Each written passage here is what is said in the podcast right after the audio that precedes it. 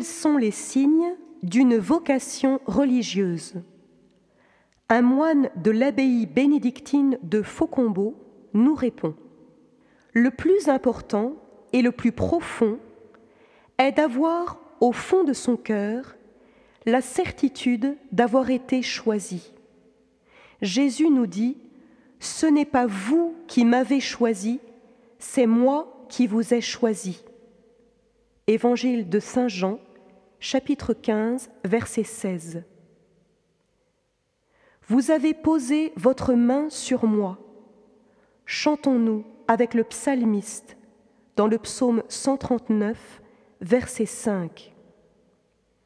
Alors, on répond également avec le psalmiste, Seigneur, vous êtes ma part d'héritage.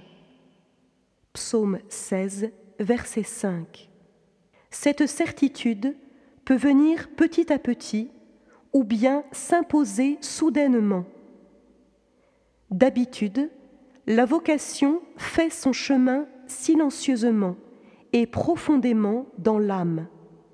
Et puis un jour, elle provoque une crise, un malaise ou une lutte sourde. Dieu appelle, on le sent plus qu'on ne le formule. Mais on sent aussi que c'est un engagement radical, absolu. Et alors, on a peur et on résiste.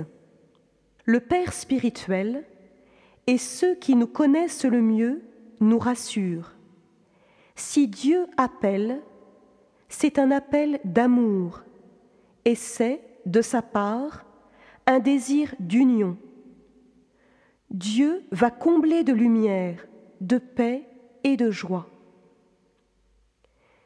Et la mission confiée sera de faire déborder sur les autres tout ce bonheur et d'en montrer la source à ceux qui désirent en savoir plus. Mais il est des cas où Dieu parle haut et clair.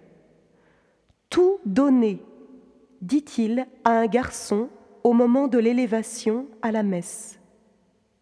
Et le garçon va trouver un moine et lui dit, Père, je n'ai pas besoin que vous me disiez que j'ai la vocation.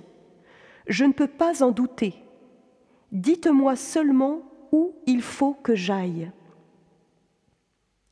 Mais d'ordinaire, Dieu prépare l'âme comme un bon jardinier qui sait à quel moment il faut semer, arroser et désherber. Et Dieu ne fait pas tout à lui seul. Il se sert de mille choses et de mille personnes pour insinuer son message et faire croître de plus en plus. Dans cette préparation, il y a des temps forts, tel livre, telle personne, telle retraite, tel prêtre, telle religieuse, tel monastère, tel couvent, parle à l'âme du choix de Dieu. Et alors vient le temps de dire oui et de se faire aider à dire ce oui. Car le travail de Dieu dans le cœur se traduit à l'extérieur par mille petits signes qui n'échappent pas au regard attentifs et aimants qui entourent celui ou celle qui est appelé.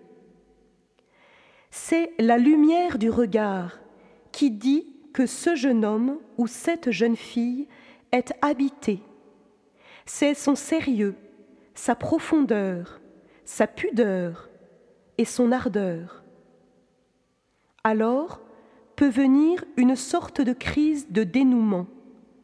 Mon Père, j'ai besoin de votre aide, je suis perdu, je n'y vois pas clair du tout.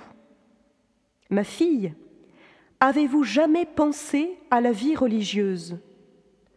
Ah, mon Père, depuis le temps que j'attendais qu'on me pose cette question. Et c'est le dénouement. On dit oui à Dieu, encouragé conforté par ceux qui ont su lire en vous les mille traces de l'action de Dieu.